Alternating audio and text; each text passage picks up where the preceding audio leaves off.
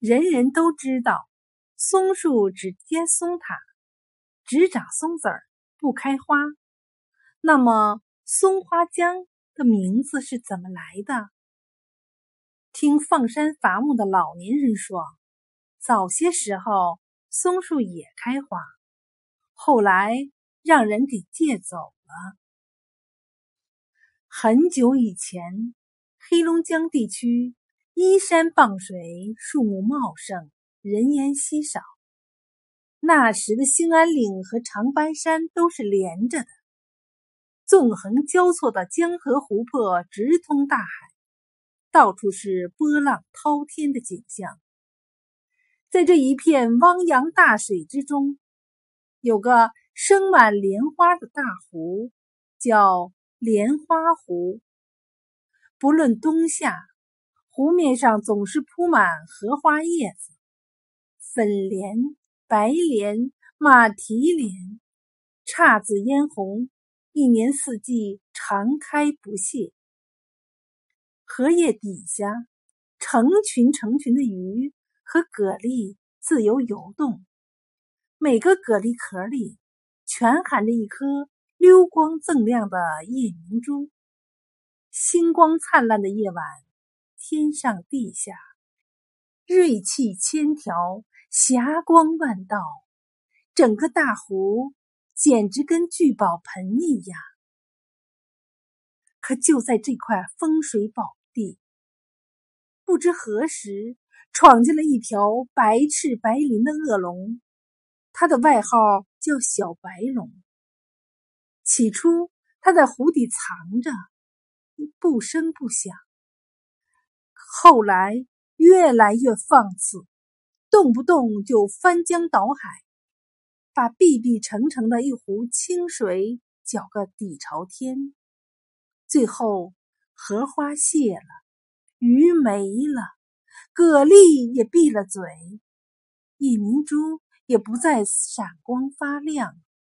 一湖清水瞬时变成臭烘烘的死水了。有时小白龙一炸翅儿，立时洪水翻滚，天昏地暗，方圆几百里的地方都受到了牵连，总也得不到消停。小白龙为非作歹的事，惹怒了东海的老龙王，就派。黑翅黑鳞的大黑龙去降服小白龙。第一次，大黑龙轻视了小白龙，他一路呼风唤雨，来势汹汹，半路上还故意抖动拿来捆小白龙的锁链，这一抖，顿时电闪雷鸣。小白龙知道来了敌人，就赶紧吃饱喝足，躲在暗处。大黑龙胆壮心粗，在莲花湖上闹腾了半天，就是不见小白龙的踪迹。等大黑龙身困体乏，那小白龙猛地窜上来，轻松的把大黑龙打退到三江口。第二次，大黑龙就顺江底走了。可无论他游到哪里，都把水染得漆黑，还是被小白龙得知了消息。这次又是大败而归。大黑龙知道自己失败的原因，他必须隐藏好自己才能胜利。第二年夏天，地面上布满了松树花，洁白一片，有的花落在水面上，把江河湖泊都盖住了。大黑龙从中受了启发，于是。他去借松树花，来到长白山和兴安岭，使出浑身解数，把松树花打落在地，龙卷风一扫，松树花洒满大江，水立刻变白了。大黑龙养精蓄锐，偷偷来到莲花湖，站了三天三夜，降服了小白龙。可惜。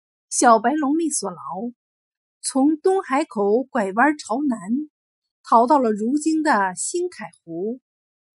大黑龙把所有的江河变成三条大江，就是今天的黑龙江、乌苏里江和松花江。那座莲花湖后来水越来越少，成了半月形的五大莲池。大兴安岭和长白山也分开了，南边一座，北边一座。